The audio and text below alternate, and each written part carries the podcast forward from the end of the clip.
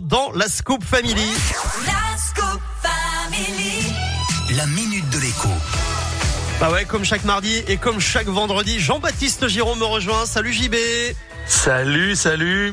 Alors JB, encore une mauvaise nouvelle, les prix de l'électricité vont augmenter au 1er février. Euh, la question qu'on peut se poser, euh, JB, c'est euh, est-ce qu'il faut faire marcher la concurrence? Est-ce qu'il faut changer de fournisseur? Qu'est-ce que tu nous Eh ben, conseilles si toi tu m'avais posé la question euh, l'an dernier à la même époque, je t'aurais dit oulala non non non non non. Et même mieux pour tout te dire, l'an dernier j'étais chez un fournisseur alternatif et puis je suis allé me réfugier chez EDF parce que c'était les seuls à proposer un tarif bloqué vers le haut avec le fameux TRV, tarif réglementé de vente. Mais Ouais.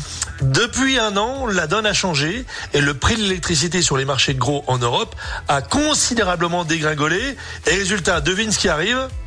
On va augmenter les prix forcément et euh, Non, non, non, non, non. Ce qui arrive, c'est que le tarif réglementé de vente, bah maintenant, il est cher. Et Ah oui. Maintenant, tu as des fournisseurs alternatifs qui sont jusqu'à 5 centimes moins chers au kilowattheure pour un contrat tout à fait standard, euh, euh, l'équivalent du tarif bleu. Donc, le conseil du jour, c'est d'aller voir Bah, ailleurs. qui faire que- marcher la voilà, bah, si vous êtes chez EDF, allez regarder ailleurs. Hein, c'est pas pour faire euh, de la mauvaise publicité à EDF, mais enfin, euh, on est là pour conseiller les consommateurs. Et puis, dans l'absolu, regardez votre tarif euh, de l'électricité et demandez-vous si ça vaut pas le coup euh, d'aller euh, prendre un contrat chez quelqu'un d'autre. Bon, eh ben le, le, le message est passé. Tiens, puisqu'il nous reste un petit peu de temps, on devait revenir sur ce qui s'est passé mardi.